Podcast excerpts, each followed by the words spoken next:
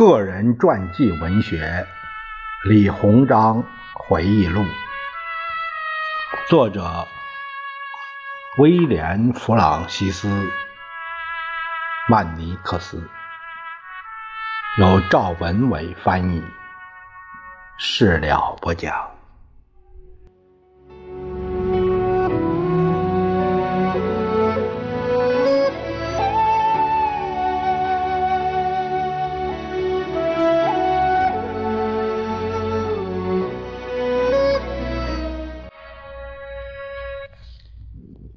我们这一节看李鸿章回忆录的第十八章，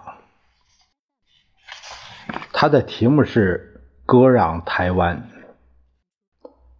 李鸿章在日记中论及了割让台湾岛给日本的问题，这是他撰写的最长的独立政治手稿中的一篇。这篇手稿的篇幅如此之长。可以印成一本相当厚的宣传册。他用这座岛屿的古代名称“台湾”称呼的。这篇专著很可能写于1897年，因为文中提到了向朝廷致歉书，主题相同。他在这篇专著中引用了刚才说的内容，指出这是一八九六年阴历九月送交的。从最初了解国事起，我就坚定地认为台湾岛是一个荒僻之地。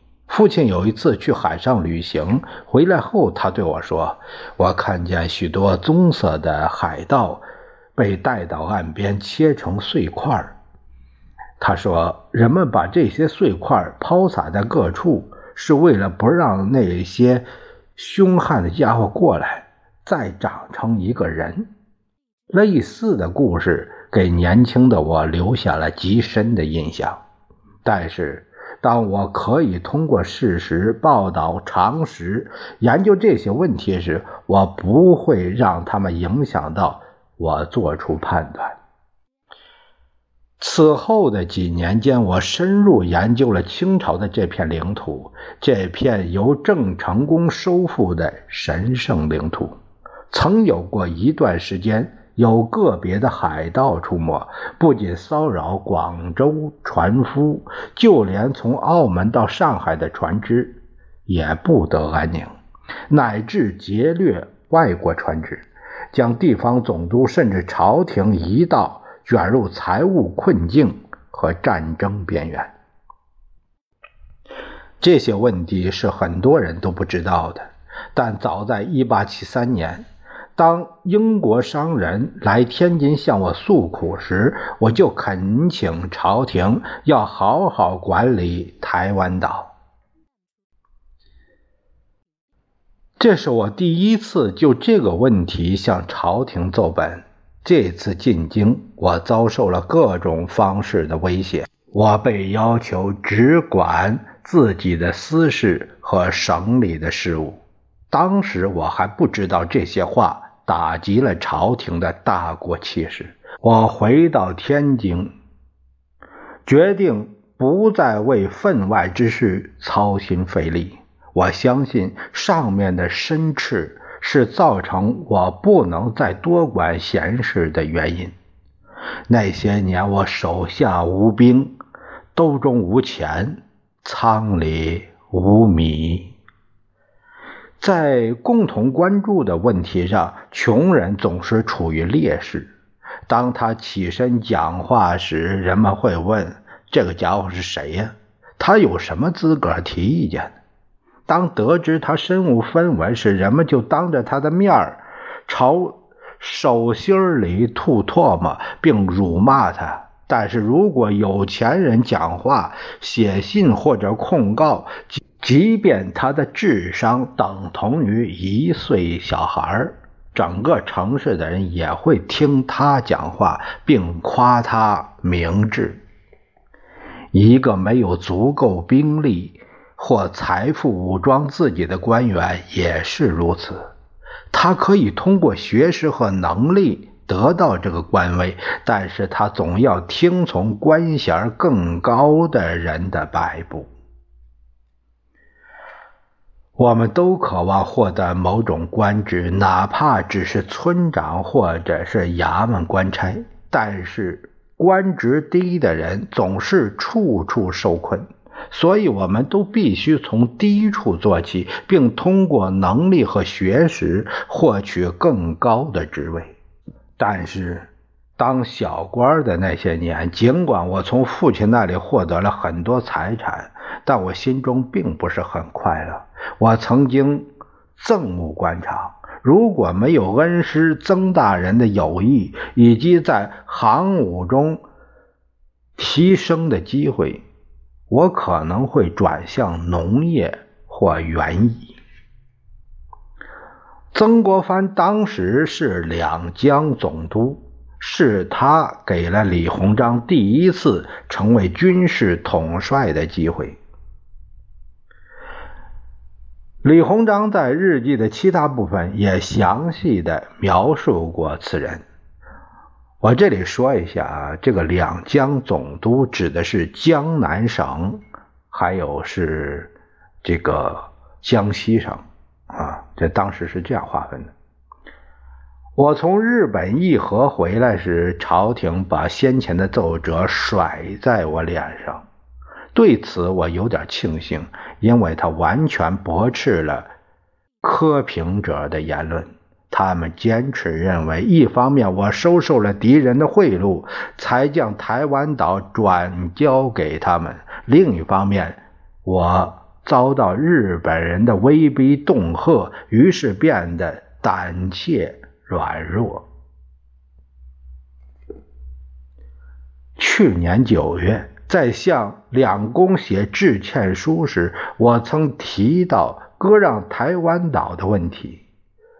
二十三年前，我曾向朝廷奏本，或者至少尝试过这么做。如如果这份本应很重要的文件已经保存起来了，那么可以在总督衙门的档案中找到。不能说当时我和日本人结成了任何形式的同盟，因为任何时候我的心中都对日本人充满仇恨，所以任何人指责我喜欢日本，都是无稽之谈。现在他们却认为我软弱，因为我在马关同意把台湾岛割让给日本人。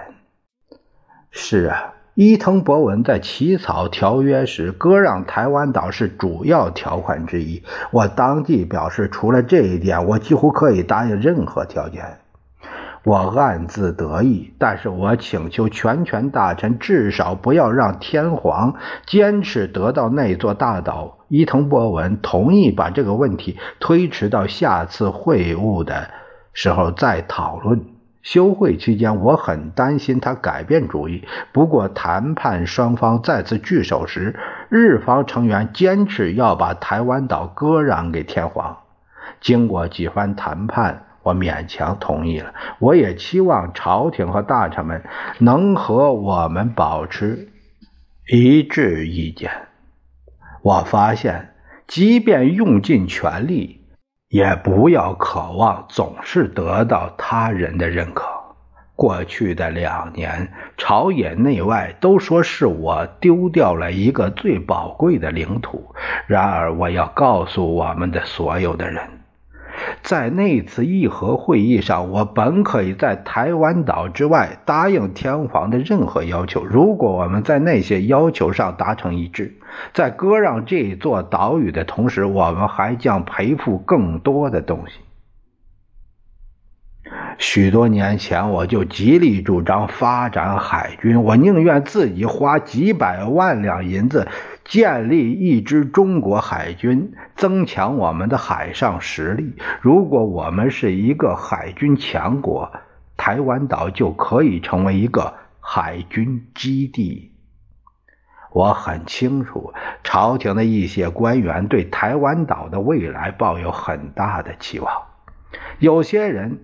把在台湾修筑铁路看作真正的工业和金融进步的开端，但是我本人和刘铭传 就兴建铁路和其他工业项目讨论过几次。刘铭传曾经非常热衷此事，但他后来改变了初衷。他曾经找过我，希望我为内陆矿产开采提供资金。我已经在打狗和台南进行小规模投资。打狗在打狗，打狗打狗是哪儿？现在的高雄。我已经在打狗和台南进行小规模投资，但我不期待有更大的收益。嘉靖皇帝以来，台湾岛就问题层出。